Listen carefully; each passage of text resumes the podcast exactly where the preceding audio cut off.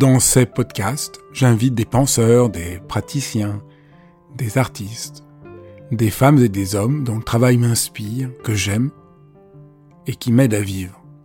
Et j'ai eu envie de partager mes enthousiasmes avec vous. Dialogue parce que je crois à la vertu de l'écoute et au bonheur du partage. Dialogue parce qu'en un temps où tout devient un peu trop formaté et lyophilisé, j'ai voulu prendre le temps d'écouter des personnes qui ont consacré leur vie à penser, à créer, à faire. Dialogue pour permettre à mes invités de déployer leur engagement et leur conviction sans que leurs paroles soient coupées en petits morceaux. Dialogue pour pouvoir être transformé en les écoutant, transformé par une parole vraie.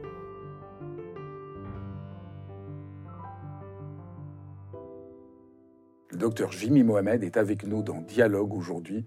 Vous allez tout savoir sur comment rester euh, jeune, en bonne santé, comment prendre soin de soi. C'est passionnant. Ah, bonjour Jimmy, je suis ah, trop content de te recevoir. Et en plus, on va apprendre à rester jeune. Ça, c'est vraiment euh, formidable. Dans ton livre, tu donnes vraiment euh, plein de conseils, mais aussi les grands principes. Et en fait, ce qu'on découvre, la, base de ton livre, si j'ai bien compris, c'est c'est pas l'important, c'est pas seulement de vivre vieux, mais l'important, c'est de vivre en bonne santé. Et nous avons beaucoup de ressources pour le faire. Complètement. Et on oublie que l'âge n'est qu'un chiffre. Et c'est un chiffre contre lequel on ne peut pas lutter. Vous avez l'âge que vous avez, 40, 50, 60, 70 ans. En revanche, votre qualité de vie, eh bien, elle va varier en fonction de ce que vous allez faire et en fonction de ce que vous n'allez pas faire. Donc l'idée, c'est de se dire, bah, peu importe si j'ai 30, 40, 50, 60 ans, l'âge n'est qu'un chiffre. Est-ce que je peux être autonome, de bonne humeur, avoir des relations sociales, sexuelles, pourquoi pas, m'alimenter correctement pour augmenter mon capital santé et bien-être. Parce que souvent, on a parlé, nous médecins, que de la santé, en occultant que le bien-être fait aussi partie de la bonne santé et notamment de la santé mentale. Et de se dire, bah, ok, est-ce qu'il n'y a pas des petites astuces simples qui nous permettront à tous eh ben, de vivre longtemps et en bonne santé? Parce que la médecine traditionnelle, celle que moi je fais au quotidien, elle guérit très bien vous avez un infarctus, je vous débouche l'artère. Mais est-ce qu'on ne ferait pas des choses pour éviter d'avoir l'infarctus? Moi, je renouvelle les traitements de diabète, mais est-ce qu'on n'essaierait pas d'éviter aux gens de devenir diabétiques, ou du moins le plus tard possible, ou avec le diabète le plus faible possible? D'où l'idée dans ce livre de donner des conseils simples, validés, pour vivre longtemps et en bonne santé. Alors, quels sont? Donc, tu commences par les quatre conseils de base, les plus fondamentaux qu'il faut vraiment comme une sorte d'hygiène qu'il faut pas, euh, qu'il faudrait ne, pas oublier et qui permettent justement d'être en forme. Alors le premier, c'est bouger. Complètement. Euh, on a souvent cette euh, injonction du sport, du sport un peu culpabilisant en disant mais oh, il faut faire de la musculation, il faut avoir des tablettes de chocolat. En fait, c'est pas ça le sport. On est trop sédentaire et on ne bouge pas suffisamment. Or, on oublie que une heure d'activité que vous allez faire, c'est peut-être une ou deux heures d'espérance de vie en plus et en bonne santé. On va prendre un exemple très simple. On parle souvent de la musculation comme d'un truc réservé à des bodybuilders. On parle notamment de Thibaut InShape, le youtubeur, euh, incroyable. Et on se dit, bah, oh, mais moi, j'arriverai jamais à être comme lui. Mais on oublie que nos muscles produisent une molécule incroyable qu'on appelle la myokine. Elle est très peu connue, mais c'est une substance qui est fabriquée par les muscles. Et cette substance que vous allez fabriquer en faisant du sport et de la musculation, eh bien, elle permet d'augmenter votre sensibilité à l'insuline. On diminue le risque de diabète. Elle permet de stimuler votre immunité, de moins tomber malade.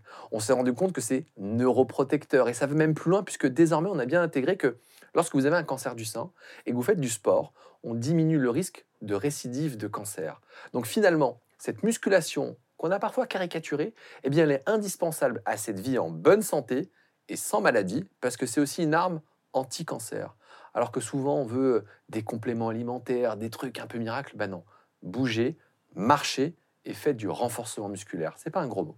J'interromps quelques secondes l'épisode pour vous dire merci. Si vous êtes sur ma chaîne et vous êtes si nombreux à écouter Dialogue, c'est que vous êtes intéressé à prendre soin de vous, à avoir souci du monde, à vouloir développer plus euh, d'affection, de tendresse, de chaleur dans ce monde qui en a bien besoin.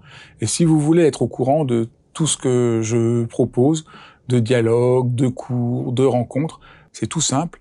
Inscrivez-vous à ma newsletter en cliquant sur le lien ci-dessous et vous recevrez même un petit cadeau.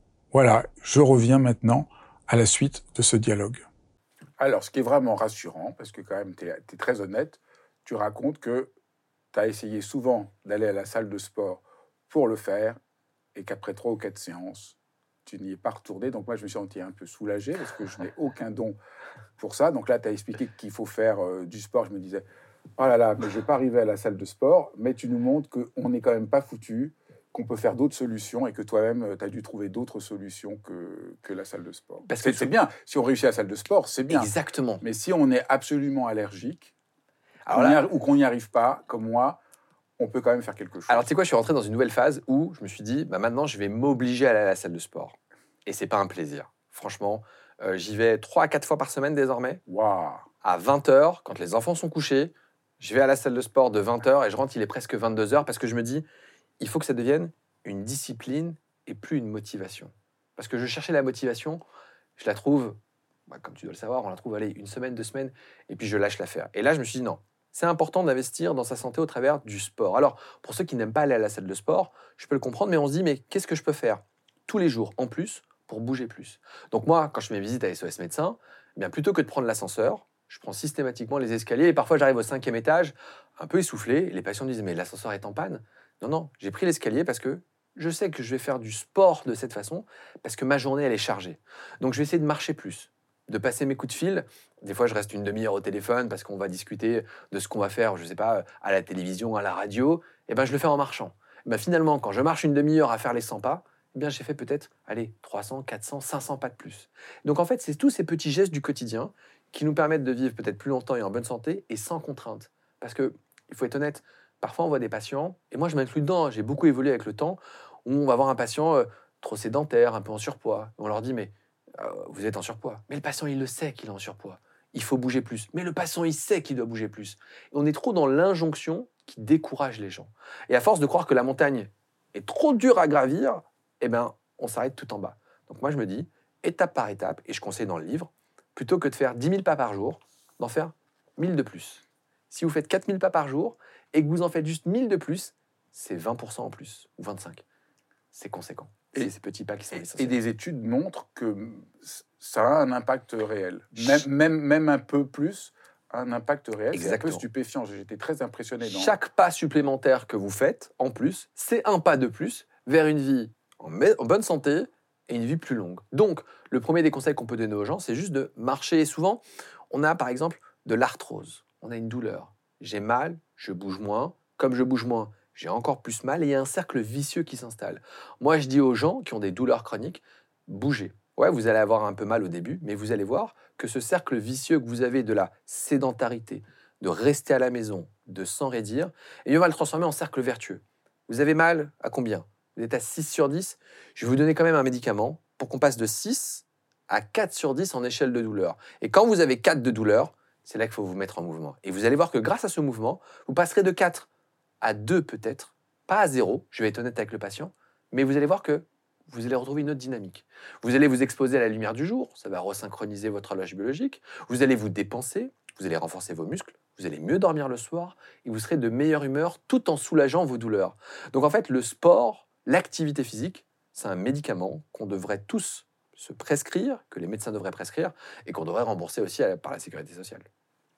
Et en plus, euh, toutes les études ont montré de les kinés ont montré que euh, l'idée de ne pas bouger parce qu'on a mal quelque part, qui a longtemps été la règle, j'ai mal au dos, je bouge pas, j'ai mal, je bouge pas, c'est une mauvaise idée. Il faut bouger même quand on a mal. Et surtout quand on a mal. ça, c'est très, voilà, ça c'est très contre-intuitif. Complètement.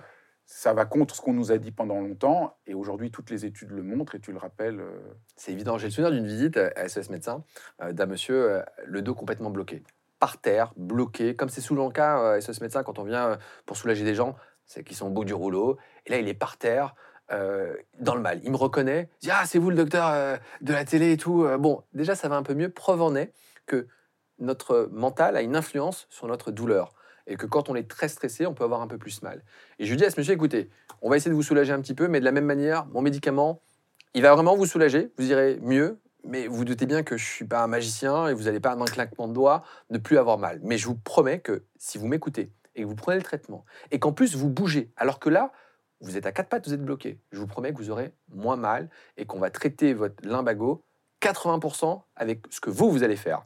Moi, je suis une petite impulsion. C'est 20% du traitement. Le reste, vous avez les cartes entre vos mains pour essayer de vous mobiliser. Et vous avez mal au dos Je vous promets que si vous bougez, vous aurez moins mal. Toutes les études le démontrent. Et c'est à nous aussi de changer de paradigme et de sortir un peu du tout médicament. On a besoin des médicaments. La science valide certaines choses. Mais on a aussi besoin d'être acteur de sa propre santé. Et il faut que les patients prennent en main leur santé pour essayer de se dire, bah ok, le médecin, je l'ai vu, mais c'est pas un magicien. Et les médicaments peuvent avoir des effets secondaires. Donc qu'est-ce que je peux faire? Bouger, bouger et encore bouger. Alors, le deuxième grand axe, c'est euh, manger.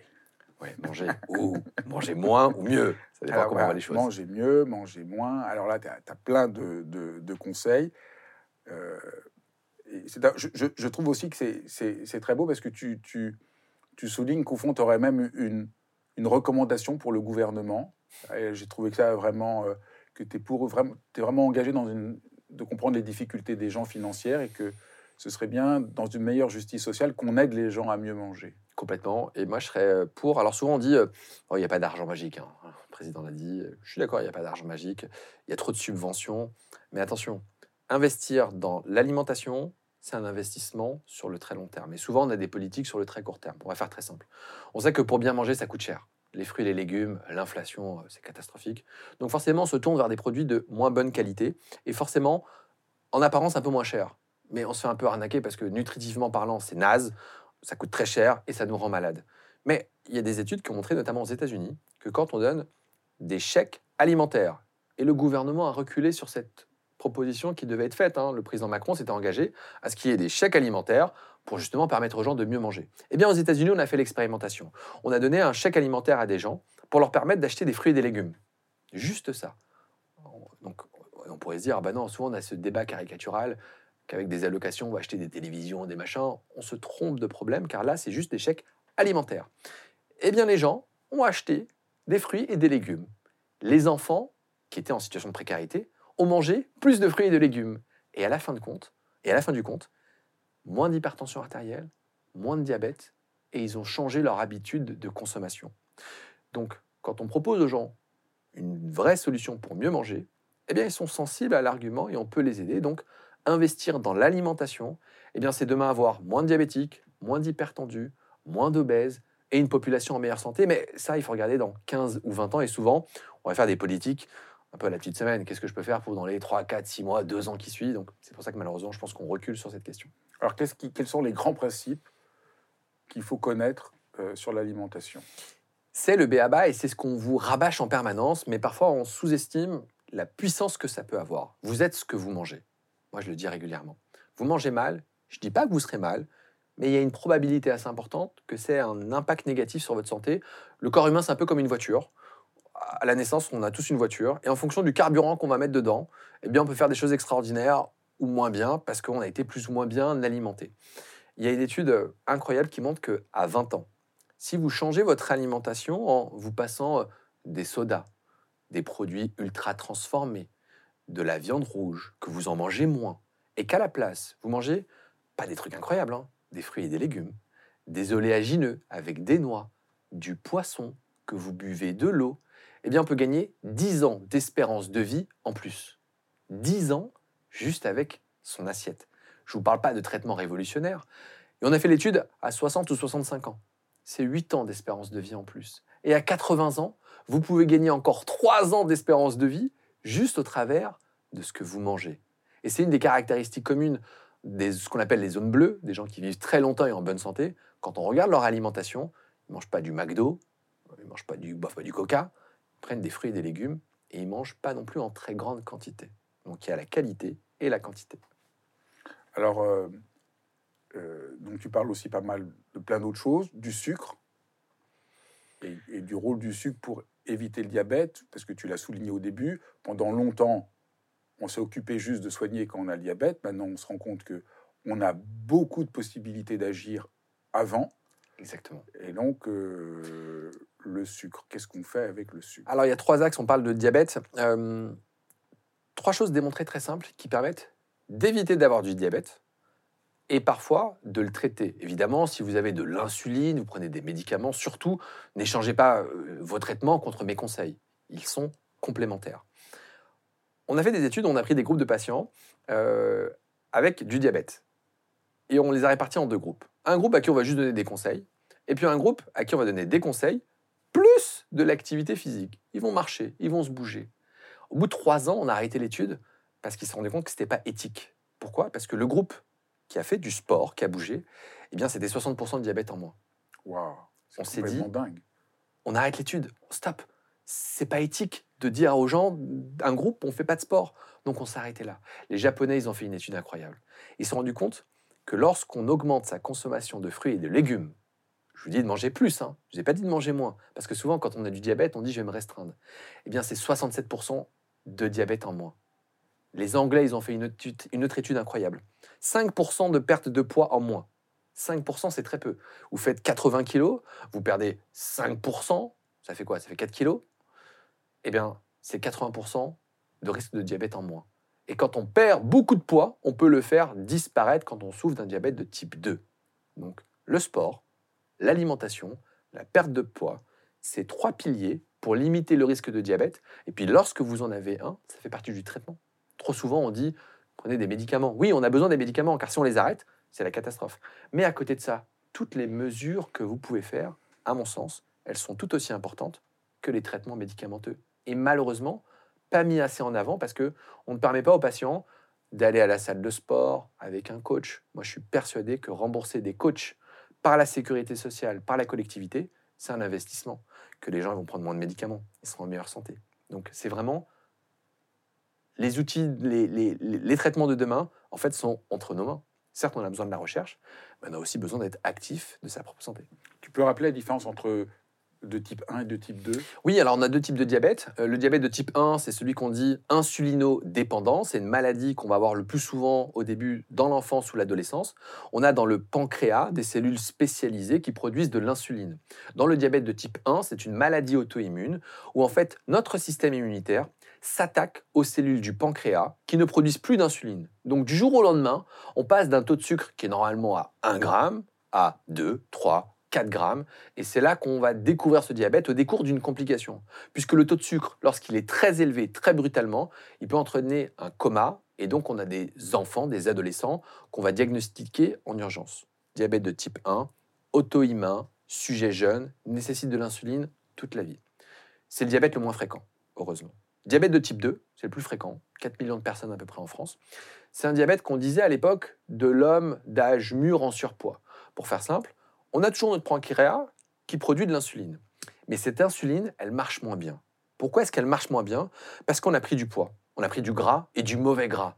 Je ne vous parle pas simplement du fait d'avoir un peu de bide, non, c'est ce qu'on appelle du gras viscéral, de la graisse viscérale qui recouvre nos organes et qui fait que cette insuline, elle marche moins bien et que votre pancréas a besoin, a besoin en permanence de faire de l'insuline pour arriver au même taux de sucre. Et au bout d'un moment, il s'épuise. Et du coup, le taux de sucre, il commence à monter progressivement. Et c'est là qu'on a le diabète de type 2, qui est lié à la sédentarité, au surpoids, à l'alimentation. Et évidemment, on n'est pas tous égaux, comme tu le sais, l'hérédité. Si dans votre famille, il y a plein de diabétiques, vous avez plus de risques à votre tour de l'être. Voilà comment on fait la différence entre les deux types de diabète. Et donc, pour éviter ça, on peut, donc, il, f- il faut vérifier régulièrement euh, son taux de sucre? Alors ça, c'est trompeur. Parce comment, que... peut, donc, comment on peut savoir? Alors, le diagnostic de diabète de type 1 ou de type 2 se fait au travers d'une prise de sang. On va doser ce qu'on appelle la glycémie à jeun. Au-delà de 1,26 g par litre à jeun, c'est du diabète. Au-delà de 2 grammes non à jeun à deux reprises, c'est du diabète. Donc on a une un diagnostic biologique. Mais il y a l'avant-diabète, il y a le pré-diabète. Ça veut dire quoi? Demain, vous pouvez avoir 1 gramme 10. Vous n'êtes pas diabétique, mais vous avez un pré-diabète qui ne donne aucun symptôme. Et c'est là le problème. C'est-à-dire que Dès lors, on va s'intéresser au diabète. C'est le jour où on vous fait un bilan, parce que vous avez 50 ans, on fait une prise de sang, on dit Ah, vous êtes diabétique. Mais est-ce qu'on n'aurait pas pu, à 30 ans, vous donner les clés pour le retarder le plus longtemps possible ou éviter de l'avoir? Et l'objectif, il est là, et c'est ce que je propose dans le livre c'est les clés pour essayer d'éviter certaines maladies, ou peut-être de ne pas l'avoir à 50 ans, mais l'avoir à 70 et l'avoir peut-être avec aucun médicament. Parce qu'on n'est pas obligé de prendre des médicaments. Le premier des traitements, dans l'hypertension artérielle, dans le diabète et même dans la dépression légère à modérée, ce pas les médicaments. On va faire de la psychothérapie, on va faire de l'activité physique. Donc sortons du tout médicament et faisons peut-être un peu de prévention. Alors, l'hypertension? Qu'est-ce que c'est et comment on peut prévenir l'hypertension? L'hypertension artérielle, c'est la maladie chronique la plus euh, fréquente en France. On estime que c'est un Français sur trois qui est hypertendu. Euh, la tension artérielle, c'est très simple, c'est le reflet d'une pression. Une pression qui règne à l'intérieur des vaisseaux sanguins, que sont nos artères ou nos veines. Quand la pression est très élevée, eh bien, la pression est élevée dans les tuyaux, et le risque, c'est que sur le long terme, ces tuyaux, ils claquent. C'est comme un robinet d'arrosoir. Plus on l'ouvre fort, et plus il y a un risque qu'il claque un jour ou l'autre. Eh c'est exactement ce qui se passe. Et l'hypertension artérielle, c'est un tueur silencieux qui va donner plein de maladies. Accident vasculaire cérébral, infarctus du myocarde, rétinopathie, insuffisance rénale, et ça abîme aussi les artères de nos jambes. Le problème, c'est que c'est un tueur silencieux, mais qu'on peut prévenir. Donc, un, il faut diagnostiquer son hypertension artérielle, et moi, j'invite les gens à avoir un tensiomètre à la maison. 30, 40 euros, ça suffit largement. Met pas des tensiomètres à 100 euros, sauf si ça vous amuse. Un tensiomètre à la maison, on prend sa tension artérielle, deux situations. La première, elle est normale, en dessous de 13,5, 8,5 à la maison. Vous n'avez pas d'hypertension, on est content. Et vous passez le tensiomètre à quelqu'un d'autre. La deuxième, elle est un peu élevée, au-delà de cette valeur que j'ai donnée, au-delà de 13,5, 8,5. Eh bien, peut-être que vous avez de l'hypertension, peut-être que vous n'en avez pas, mais vous allez voir votre médecin, on verra en fonction de votre mode de vie, on fera une automesure et on verra si oui ou non vous avez de l'hypertension artérielle.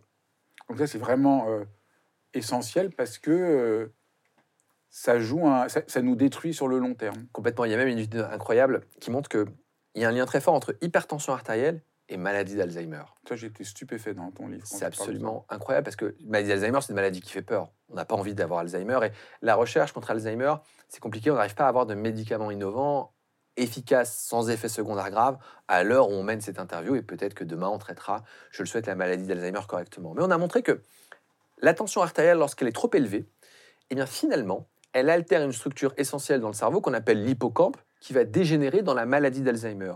Et lorsqu'on a une tension artérielle qui devient normale, on augmente de 20% la vascularisation de l'hippocampe, qui normalement s'abîme dans la maladie d'Alzheimer. Donc, un des traitements préventifs de la maladie d'Alzheimer, c'est d'avoir une tension artérielle normale.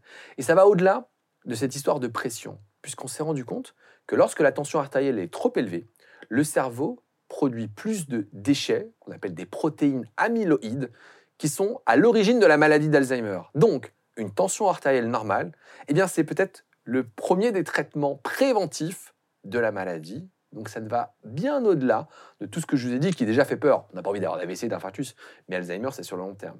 Donc, la tension artérielle, un, on doit, on doit la dépister, et deux, il faut la traiter, parfois avec des médicaments, parfois sans médicaments. Et comment on peut prévenir aussi La tension artérielle, il y a un facteur héréditaire aussi fort. Comme on le sait, on n'est pas tous égaux. Si on a une famille d'hypertendus, il y a une grande probabilité que vous ayez aussi de l'hypertension artérielle, puisque la cause la plus fréquente d'hypertension artérielle, c'est l'hypertension essentielle. On ne sait pas exactement pourquoi on fait de l'hypertension. Maintenant, dans mon mode de vie, qu'est-ce qui peut faire que j'aurai une tension artérielle basse? On en revient toujours au même de l'activité physique. Plus vous bougez, plus votre tension artérielle sera basse et plus votre cœur sera musclé et en bonne santé. Deux, limitez la consommation d'alcool. L'alcool, c'est l'ennemi de la tension artérielle. Des patients qui consomment beaucoup d'alcool, dès lors qu'on leur dit diminuez votre consommation, on l'a vu avec le dry January, le mois sans alcool, la tension artérielle baisse. Et puis, c'est aussi manger des fruits et des légumes. Mais ça, c'est pas totalement euh, intuitif. Quel est le lien entre les fruits et les légumes et la tension artérielle? Eh bien, les fruits et les légumes, et notamment les légumes, sont riches en potassium. Et on sait que ce potassium, c'est un régulateur de la tension artérielle. Plus vous allez manger des fruits et des légumes, meilleure sera votre tension artérielle. Il y a des fruits et des légumes qui sont mieux que d'autres? Non, parce que, alors, ça amène à un autre sujet, c'est euh, l'enrichissement de notre microbiote, la flore intestinale. Souvent, les patients me demandent, mais quels fruits, quels légumes je dois manger? Plus vous allez manger diversifié, plus votre assiette sera colorée, plus vous aurez d'antioxydants, de micronutriments, et plus vous allez enrichir votre microbiote qui est votre flore intestinale. Donc moi j'ai envie de vous dire, faites en fonction de votre budget.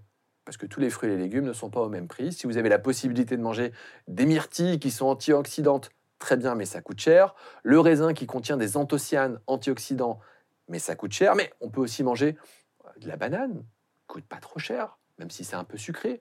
Les pommes, quand elles sont en promotion, une orange, je sais que ça coûte cher, mais ne misez pas sur un aliment parce que du coup, vous serez dans un peu une forme de régime restrictif. Diversifiez, votre assiette.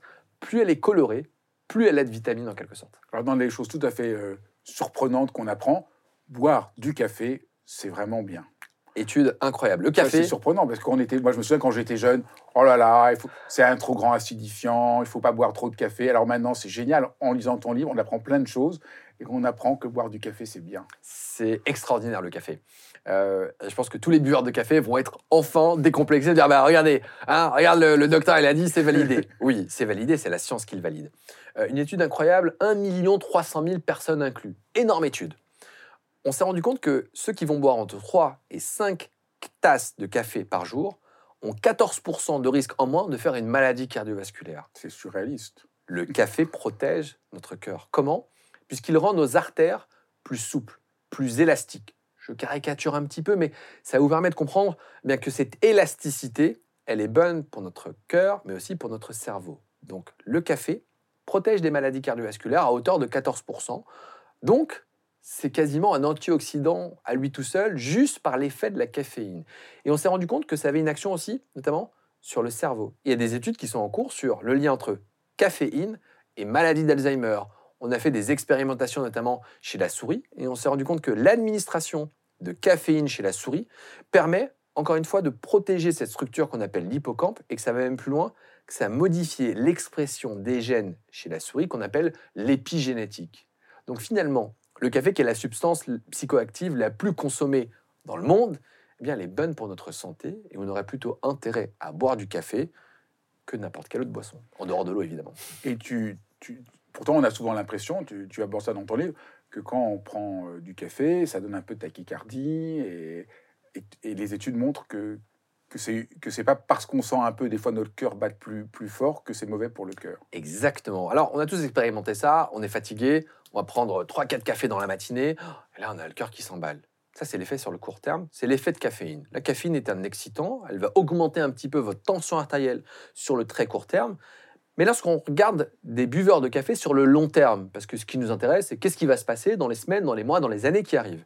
Eh bien, les buveurs de café n'ont pas une tension artérielle plus élevée que les autres, ils n'ont pas un cœur plus rapide que les autres, mais au contraire, ils auraient même tendance à avoir une tension artérielle un peu plus basse et un cœur qui fait un peu moins d'arythmie cardiaque. Donc c'est à rebours de tout ce qu'on pourrait imaginer, puisqu'il y a le court terme, c'est l'excitant, mais sur le long terme, le café, c'est bon pour le cœur. Et donc, euh, bah, moi, je suis décomplexé de boire du café. Et autre chose qu'on apprend, le chocolat, c'est bien aussi. Alors ça, Ah j'étais oui. trop content. Je, je parle de tout ce que je prends qui me, où je me sentais, moi, zéro contrainte. Je- ce que je fais, c'est déjà bien. Le chocolat, c'est bien. C'est super bien le chocolat. Alors attention, on parle du vrai chocolat. Mm. Je parle pas des cochonneries industrielles où on nous met euh, de la poudre de cacao, euh, des gâteaux industriels où c'est du goût chocolat. Moi, je te parle du vrai chocolat qui contient du cacao et si possible du chocolat noir. Plus un chocolat contient euh, du cacao, plus il va être noir et meilleur il sera pour votre santé parce qu'il contient aussi des antioxydants. Et donc ce cacao, il nous fait du bien au moral, on a ce petit morceau avec ce petit shoot de dopamine, mais il protège aussi des maladies cardiovasculaires. Donc le chocolat, un, il vous fera pas grossir. C'est une idée reçue. Vous voulez manger du chocolat? Mangez deux bons morceaux de carré de chocolat le soir. Faites-vous plaisir, ne vous frustrez pas. Ne mangez pas de cochonnerie industrielle. Vous aurez les bienfaits sur votre humeur, mais aussi sur le cœur, puisque le cacao contient ces antioxydants qui protègent des maladies cardiovasculaires. Donc le chocolat, c'est tous les jours. Mais il faut qu'il soit euh, un taux important. Il y a une étude qui montre qu'à 85% par rapport à 70%, c'est beaucoup mieux. Et oui. Bah, après, c'est une question de goût parce qu'il faut aimer le cacao à 85%, mais c'est une habitude. Il faut Ouais, aussi tu, tu montres très bien qu'on peut s'habituer. Moi, si je me suis habitué, connaissant ces études-là, je me suis habitué à ne prendre que du chocolat 85%, et on s'habitue et c'est délicieux. Et du coup, on a moins envie d'en manger parce que ça rassasie beaucoup plus et on sent beaucoup plus fort le, le- le goût du cacao. Mais t'as tout dit. C'est exactement ça. Dès lors qu'on change le paradigme en se disant je vais manger parce que ça me fait plaisir, il faut que ça fasse plaisir. Mais je sais à quel point cet aliment est peut-être puissant et bon pour ma santé, on voit les choses un peu différemment. Et donc, comme tu le dis, ce chocolat à 85%, sur l'instant, ceux qui n'ont jamais pris de chocolat noir fort disent Ah, c'est trop fort en bouche. Il faut rééduquer notre palais parce que les industriels nous mettent euh, des cochonneries qui nous rendent addicts et qui nous font croire que c'est une bonne alimentation. Mais il faut essayer de s'habituer et tester un morceau de carré de chocolat qu'on va prendre dans une forme de routine, tranquillement, le soir, avec une tisane. Vous avez vos deux morceaux de carré de chocolat, vous allez les déguster plutôt que d'engloutir, on l'a tous fait, le pot de crème glacée, les gâteaux qu'on va manger de façon compulsive. Non. Faites cette expérience du chocolat presque d'un moment euh, un peu à part non seulement ce sera bon pour votre santé, mais en plus vous aurez passé un bon moment et vous allez aussi rééduquer votre palais, puisque dès lors que vous allez remanger du chocolat euh, industriel, qui coûte cher, hein, le chocolat industriel, vous allez dire, mais, ah, mais c'était ça, c'est pas bon. Peut-être du sucre et tout ça. Du sucre, du gras et du mauvais gras. Surtout qu'on voit, c'est comme euh, prendre du sucre dans son café. On- au début, on, on trouve ça imbuvable sans sucre, et après, on comprend pas qu'on a pu aimer avec du sucre. Et en, en une semaine ou deux semaines, on s'habitue très bien à prendre du café sans sucre, et c'est juste génial. Complètement. À tel point qu'on on se rend compte que vraiment, euh, tout n'est que chimie. Euh, tu donnes cet exemple du café et du sucre, c'est entièrement vrai. Et il y a une plante dont je parle dans le livre, Ah ouais, J'allais j'allais y venir, c'est génial. la plante destructrice de sucre. Gymnea sylvestre. Alors c'est une plante d'origine indienne, toute simple. hein. J'ai découvert ça euh, par hasard dans une arboristerie et j'étais voir les études pour savoir est-ce que c'était vrai ou pas. C'est une plante toute simple qu'on trouve sous forme de poudre éventuellement dans une arboristerie. Vous mettez ça dans euh, de l'eau froide ou chaude, vous mélangez. C'est ni bon ni mauvais, d'accord? C'est pas une tisane plaisir et c'est pas dégueu comme un médicament. Vous prenez ça et on s'est rendu compte de deux choses. La première, c'est que ça va lisser votre taux de sucre. Donc chez les diabétiques, ça pourrait être intéressant. Ça ne veut pas dire que ça va traiter un diabète, mais c'est intéressant sur la glycémie. Ça empêche les envies, les pulsions de sucre, et surtout, ça détruit le goût sucré. Ça veut dire quoi? Que lorsque tu es, honnête. hein. Dans le livre, tu dis que des fois, tu craquais. Tu évidemment, disais comme tous. comment je fais? Le soir, tu manges ton gâteau, alors que ta boîte de gâteau, alors que tu, tu, voilà, tu, tu veux pas. Et ça, vraiment, ça t'a. J'ai essayé. J'ai pris une confiserie industrielle que j'adore, le Milky Way. Franchement, je pourrais manger des tablettes. Je sais que c'est pas bon pour la santé, mais comme tout le monde, des moments on craque. Et je dis, je vais faire le test. J'ai pris cette petite tisane. J'ai fait ma mixture, j'ai bu, je dis bon, euh, ni bon ni mauvais. J'ai eu l'impression d'avoir moins envie de ce goût sucré. Est-ce que c'est l'effet placebo? Je sais pas, mais il s'est passé un truc.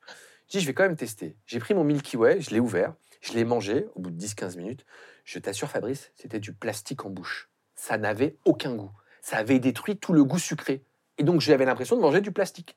Donc, en fait, cette plante, elle détruit le goût sucré au niveau des papilles, et du coup, vous n'avez plus envie de manger. Et on s'est rendu compte qu'au niveau de l'intestin, ça diminue l'absorption du taux de sucre, et ça permet peut-être aussi de réguler la glycémie, parce que j'ai expliqué juste avant. Est-ce qu'il faut le prendre en tisane ou est-ce qu'on peut le prendre aussi en gélule? Parce que j'ai vu qu'on le trouve plus facilement en gélule qu'en poudre. Alors, moi, je pense qu'il faut essayer les deux en fonction de, bah, de ce que ça coûte, de ce qu'on veut tester. Moi, je l'ai pris que en poudre. Il existe aussi euh, les petites plantes, les petites graines, donc sur la feuille. Euh, mais peu importe, si pour vous ça marche en complément, pourquoi pas. Euh, moi, j'aime l'idée et j'aime pas trop les gélules parce que la gélule, je l'associe un peu à un médicament. Et je me dis, bah, euh, une tisane, c'est un peu différent. C'est peut-être euh, Bah oui, bidon, hein, mais je On fait le geste. tu vois, alors que je gobe des, des compléments alimentaires. Je suis pas trop pour ça. S'il faut prendre des médicaments, prenez-les parce que vos médecins vous le recommandent. Mais j'ai du mal avec les trucs un peu euh, en gélule comme ça. Je préfère la tisane, la vraie. Je m'assois, je prends, je teste. En tout cas, pour moi, ça a marché. Ça a marché dans des personnes de mon entourage et qui disent, bah, c'est incroyable. Donc on a parlé là donc du sport, on a parlé de l'alimentation, mais c'est pas tout. Un, une autre une autre arme que nous avons pour euh, rester jeune, en bonne santé, c'est tout le lien social. C'est rare qu'un médecin parle de ça. Tu parles beaucoup du lien, des relations, de parler avec les gens, de faire des câlins, de faire l'amour.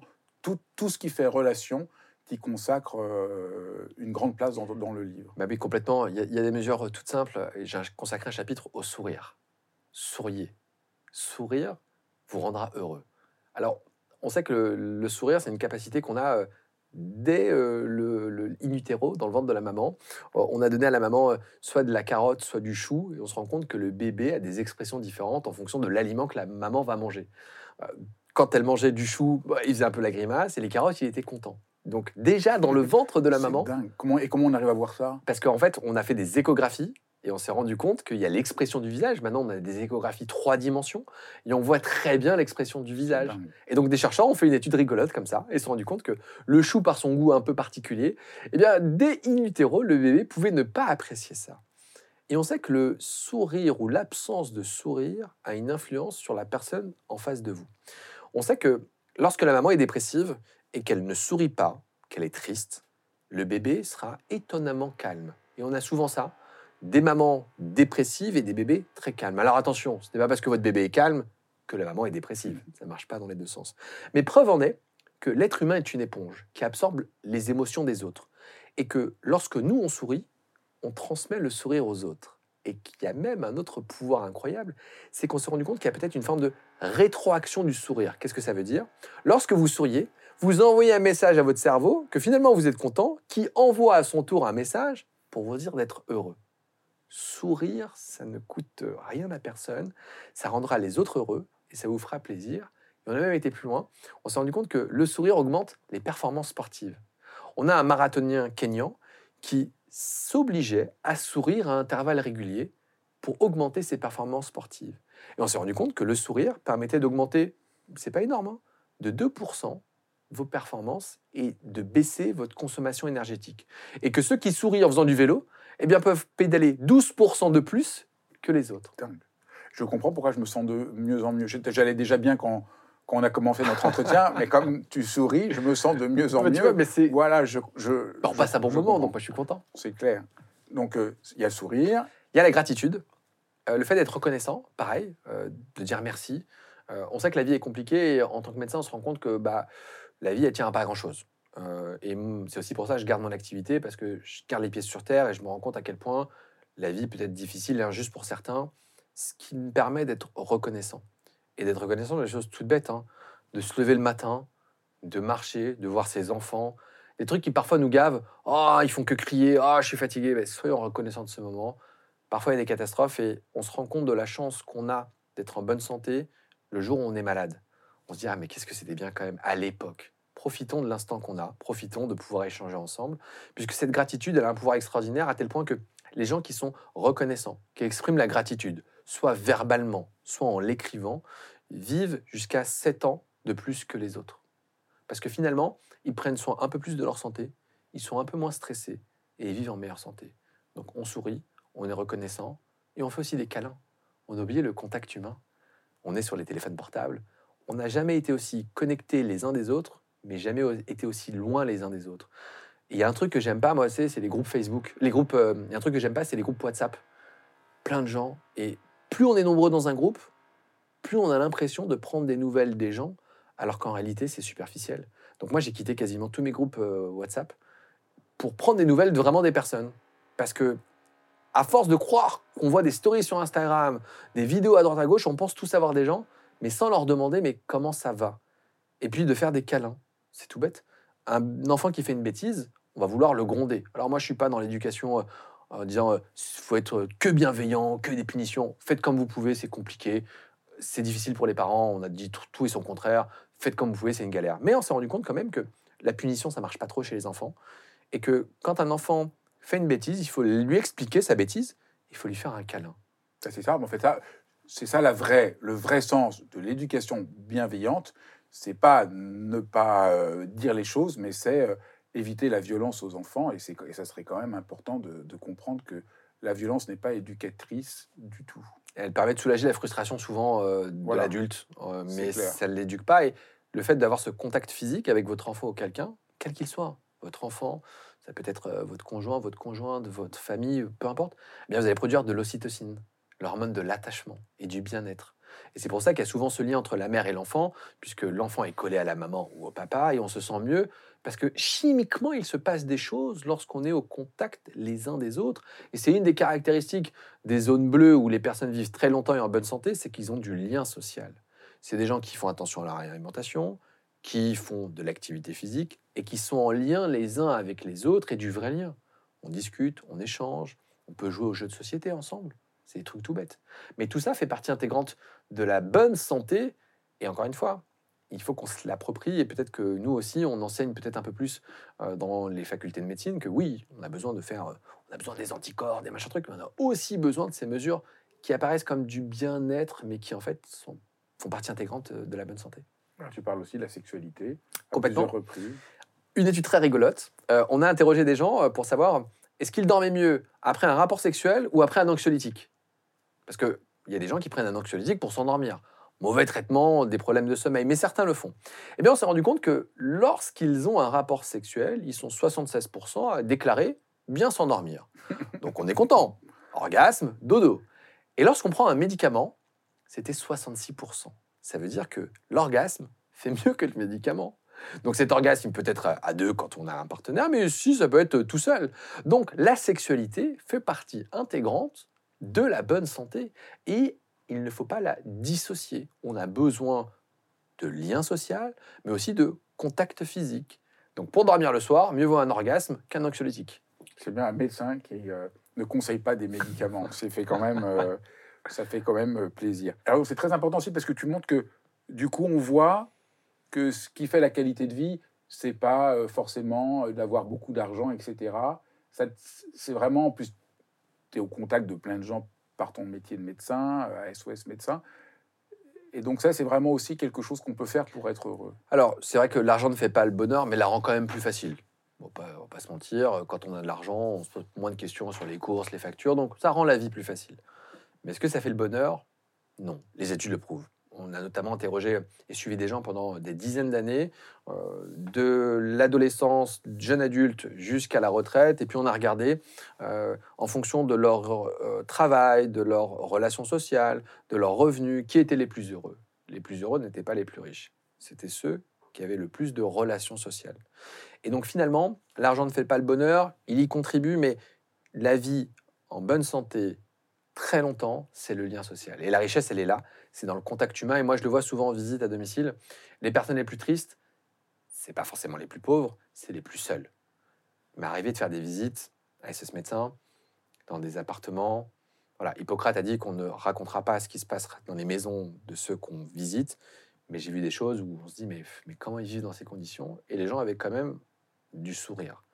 Et j'ai vu à l'inverse des gens vivent dans des endroits incroyables et dépressifs comme c'est pas possible. Donc l'argent fait pas le bonheur et ne permet pas de traiter la dépression ou de la protéger. Bon, bah, voilà, c'est une des caractéristiques qu'on a, euh, c'est comme ça. En revanche, quand on a du lien social, eh bien on est plus heureux. Et quand on n'a plus de lien social, et je vois des personnes âgées, seules, isolées, qui sont tristes parce que bah, plus personne ne vient les voir.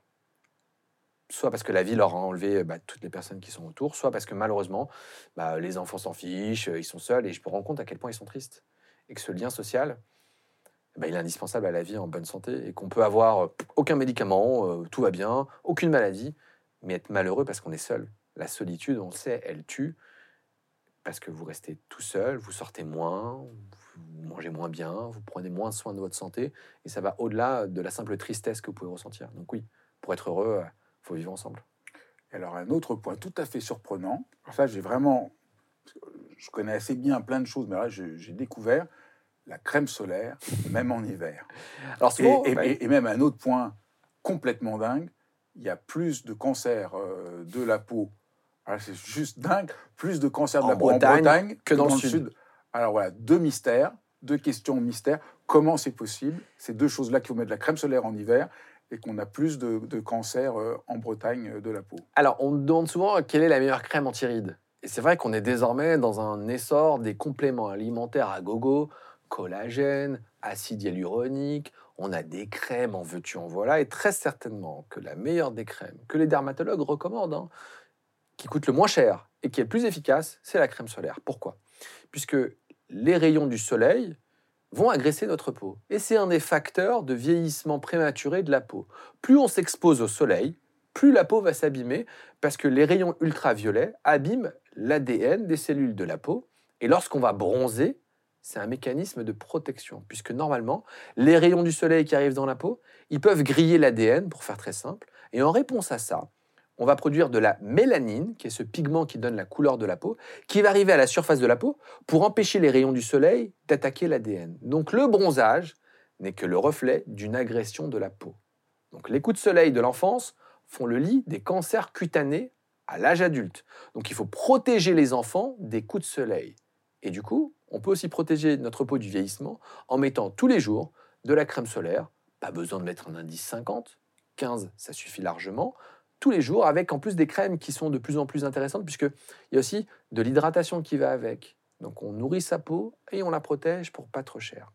Pour ce qui est des cancers en Bretagne, on sait que le soleil, malgré les nuages, passe et attaque les cellules de la peau. Et en Bretagne, eh bien, comme c'est un peu plus nuageux que dans le sud, on se pense protégé du soleil. Sauf que les rayons passent à travers les nuages et ils abîment quand même la peau et on se protège moins bien. Alors que dans le sud, on sait qu'il y a du soleil, donc on va se protéger, on va s'exposer différemment, on va éviter en plein cagnard de se mettre au soleil. Et donc le mode de vie est différent et c'est pour ça qu'on a plus de cancers cutanés en Bretagne que dans le sud de la France, alors qu'on a beaucoup plus de soleil dans le sud qu'en Bretagne. Donc ça, corrobore euh, voilà, ton, idée de base. Il faut se protéger du soleil.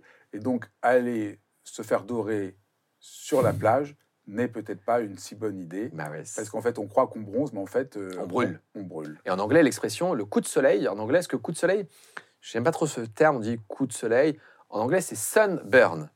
La brûlure du soleil, c'est ça le coup de soleil. Et le bronzage, c'est le reflet d'une agression. Alors, oui, ça fait plaisir d'avoir bonne mine, mais en réalité, il faut se poser les questions et de se dire qu'on peut bronzer avec de la crème solaire et que c'est un truc qui coûte pas très cher. Et normalement, c'est un conseil tout simple un flacon de crème solaire, c'est simplement pour 15 jours de vacances. Si sur deux années consécutives, il vous reste la crème solaire qui traîne, c'est que vous avez été un peu radin et qu'il faudra en mettre un peu plus. Dans les autres euh, conseils vraiment euh, pratiques euh, de la vie ordinaire, les courants d'air pour une santé de fer. Complètement. Alors c'est vrai qu'on a tous nos mamans, nos grands-mères qui nous disent Ah, attention, il y a des courants d'air, on va tomber malade. Et ben on s'est un peu rendu compte du contraire. Plus une pièce est aérée, plus l'air est renouvelé, moins on a de risque d'attraper une infection quelle qu'elle soit. Ça a été valable notamment pendant le Covid, on s'est rendu compte que plus les espaces étaient confinés, mal ventilés, et plus on avait des épidémies.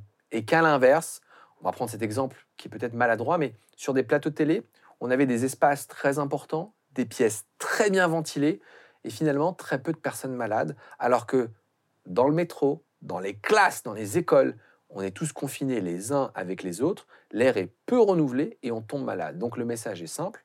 En hiver, on tombe malade parce que les virus sont un peu plus résistants face au froid.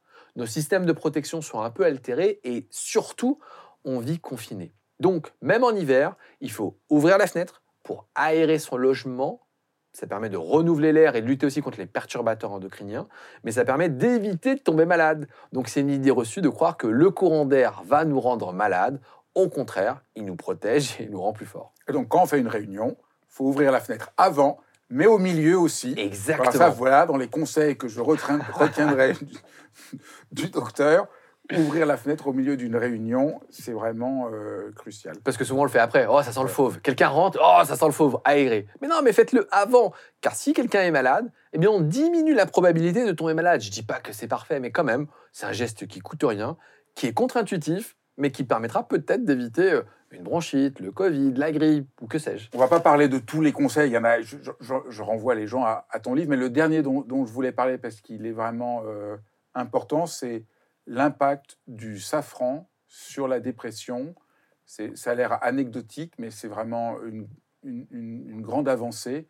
Et je suis vraiment, euh, tu, en parles très bien dans le livre. Est-ce que tu, tu veux bien euh, Oui, c'est vrai que euh, on sait que la dépression c'est une maladie complexe, euh, multifactorielle. C'est pas à toi que j'apprends ça, euh, et qu'on n'a pas de traitement miracle, et que les antidépresseurs c'est loin d'être parfait. Alors je dis pas aux gens qui sont sous antidépresseurs d'arrêter leur traitement après ce que je vais dire, mais on s'est rendu compte que le safran a des propriétés antidépressives avec des effets très bien démontrés, notamment sur l'axe hypothalamo-hypophysaire, ces deux glandes qu'on a dans le cerveau qui produisent du cortisol, et ce safran va venir réguler cet axe quand on a la dépression, et va permettre aussi une forme de neuroprotection en protégeant les neurones qui vont être à l'origine de la dépression. Et on s'est rendu compte que lorsqu'on consomme du safran, eh bien, on a moins de risques d'être anxieux, dépressif, et quand on est dépressif, on peut même faire quasiment aussi bien qu'un traitement antidépresseur. Maintenant, il y a la question du coût, parce que le safran, ça coûte très cher, donc il faudra trouver des moyens de prendre une partie de la plante,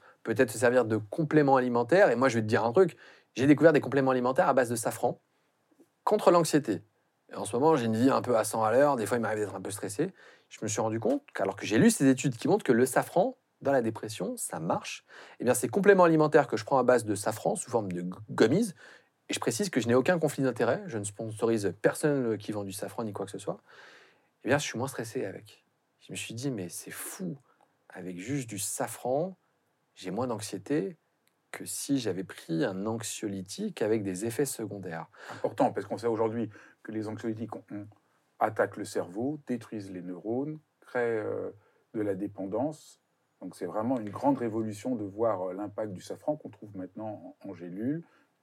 Euh, c'est vraiment... euh, Avec aussi des patients qui sont résistants au traitement. On, a des, on sait qu'on va avoir un tiers des patients environ qui vont avoir une dépression résistante au traitement. On va essayer de prendre traitement antidépresseur, mais ça ne marche pas. Donc, on n'est pas là à dire aux gens arrêtez votre traitement, mais il faut peut-être qu'on recherche différemment, qu'on réfléchisse différemment, et que peut-être ce safran, et d'ailleurs en Iran, on prend du thé avec du safran, puisqu'on sait que ça va réguler un peu les humeurs, eh bien peut-être que demain, il fera partie des traitements dans la dépression, mais il faut des études peut-être de plus grande ampleur, validées, et que les industriels s'y intéressent, et puis que on sorte peut-être, comme tu le dis, du tout antidépresseur. Alors, on a d'autres classes qui vont arriver. On parle beaucoup des champignons hallucinogènes, on parle de la kétamine, mais il ne faut pas négliger que les plantes ben, permettent de créer des médicaments. Avec la phytothérapie, c'est pas un truc de bobo illuminé. Non, il y a plein de médicaments qui sont construits à base de plantes. Et le safran, dans la dépression, eh bien, ça a montré son efficacité. Ben, merci infiniment. C'est passionnant. On t'écouterait pendant des heures et des heures. C'est juste. Euh, génial de pouvoir euh, reprendre un peu en main euh, sa santé grâce à toi. Bah, C'était un plaisir. Merci à toi de m'avoir écouté. Merci d'avoir suivi cet épisode de dialogue. N'hésitez pas à le partager, que tout le monde trouve le moyen de rester en bonne santé, ce qui est mon vœu le plus cher pour chacun d'entre vous. Je vous embrasse tous et je vous dis à très vite.